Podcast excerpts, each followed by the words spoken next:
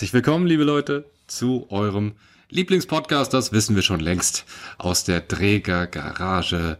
Wir sind Hase und Möwe. Ich bin Loai, ich bin die Möwe. Moin, ich bin Sönke, der Hase. Ah, schön. Vorweihnachtszeit. Entspannung, Wir haben sogar Schnee. Besinnlichkeit, Herrlich. Ruhe. Und dann kommt die Familie.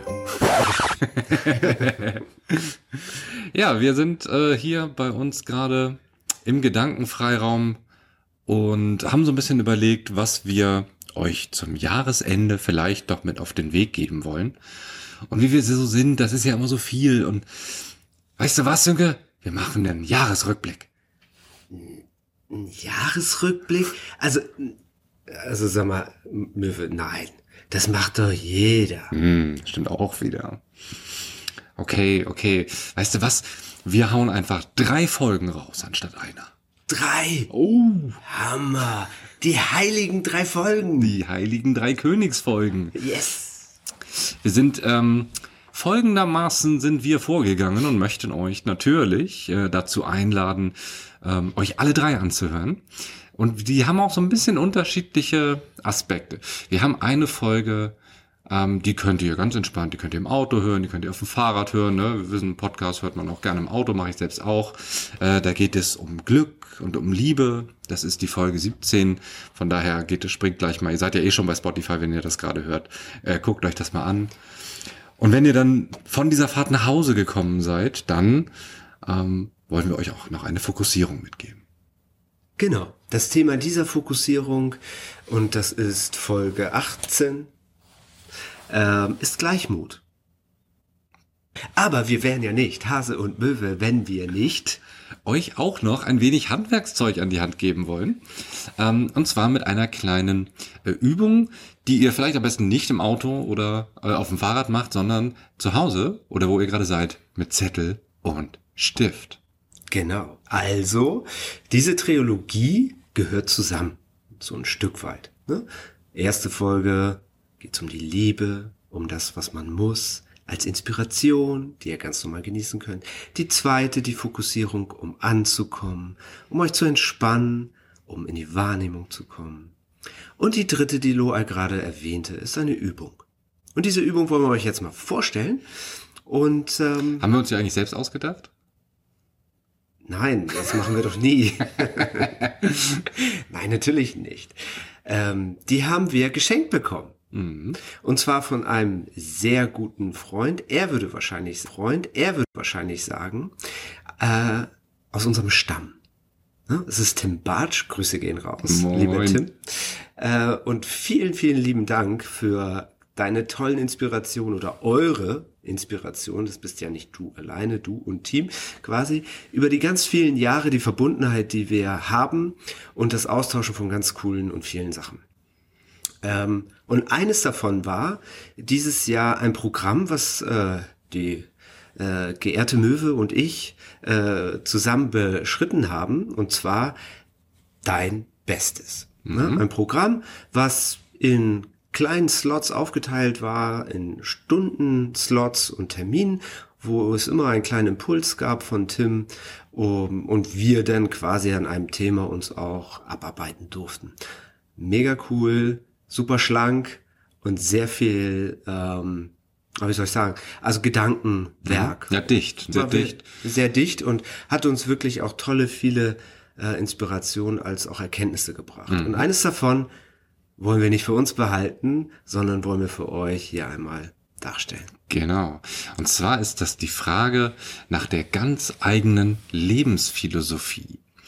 Also so ein bisschen das Grundmuster, nach dem ihr vielleicht leben möchtet, die Gedanken, die euch tragen, die euch auch nach vorne bringen. Und für diese Übung nehmt euch einen Zettel und einen Stift. Das ist gar nicht schwer, das tut auch nicht weh. Das kriegt ihr alle hin. Und dann an bestimmten Stellen, ich werde das sagen, pausiert ihr einfach kurz ähm, diesen Podcast und fangt an zu schreiben. Und zwar für eure ganz persönliche Lebensphilosophie. Schritt eins: erstmal tief durchatmen. Nimm mal drei tiefe Züge. Nimm dir deinen Zettel, dein Papier zur Hand.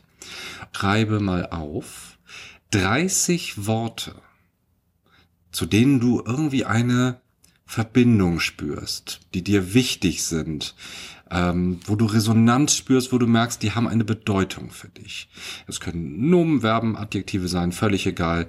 30 Worte auf Papier. An dieser Stelle kannst du kurz Pause. So, du hast jetzt 30 Worte vor dir. Nehme ich mal an, vielleicht sind es ja auch 29 oder 32, wer weiß das schon. Ist völlig in Ordnung. Im nächsten Schritt dampfst du diese 30 Worte jetzt runter auf die 10, bei denen du die stärkste Bedeutung spürst, wo du merkst, die sind dir die wichtigsten Worte, die müssten dabei sein, wenn du das jetzt auf 10 runterdampfst.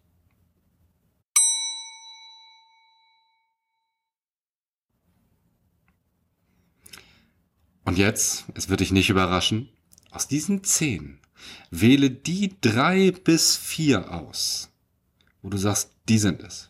Das sind die Worte, die im Zentrum deiner persönlichen Lebensphilosophie stehen, die dir am allerwichtigsten sind, die die größte Bedeutung für dich haben.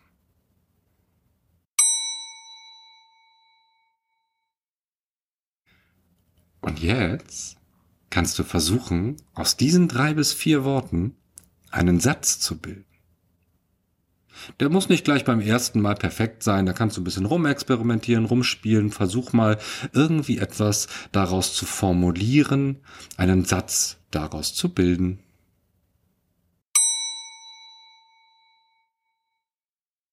Jetzt hast du deinen Satz und jetzt schau noch mal drauf. Kannst du den vielleicht noch ein bisschen kürzer fassen? Noch ein bisschen prägnanter, noch fester, noch aussagekräftiger, noch stärker?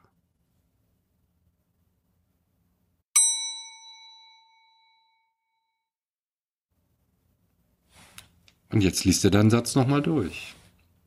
Das könnte so oder so ähnlich deine persönliche Lebensphilosophie sein, an der du natürlich nach diesem Podcast mal für dich in Ruhe reflektieren kannst, inwieweit entspricht denn dein Leben heute schon deiner Lebensphilosophie?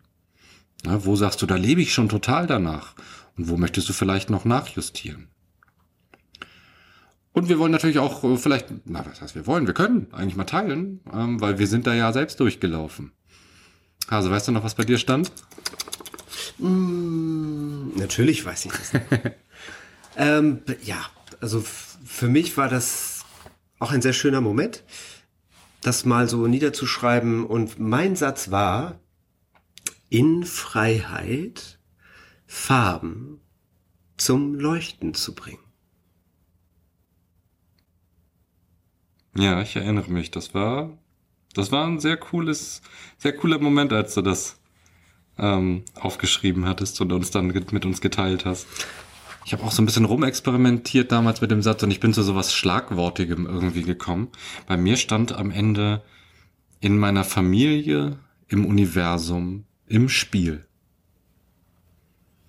Das war so das, worauf es bei mir irgendwie ein Stück weit hinausgelaufen ist.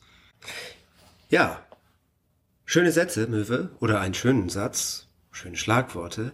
Ähm, hattest du denn schon mal die Gelegenheit, irgendwie mal darauf zu reflektieren? Ist dir dieser Satz öfter mal vorgekommen? Was passiert denn oder was passiert hier damit? Ich finde da ganz viel drin wieder, ähm, was ich für mich im Leben als wichtig erachte. Ja, so, so gerade so dieses, also ne, in, in meiner Familie, da, da merke ich, meine Tochter ist jetzt gerade zwei geworden, da merke ich, dass da sich nochmal ein ganz neues, eine ganz neue Lebensdimension aufgetan hat, was so dieses, dieses Thema Kernfamilie angeht.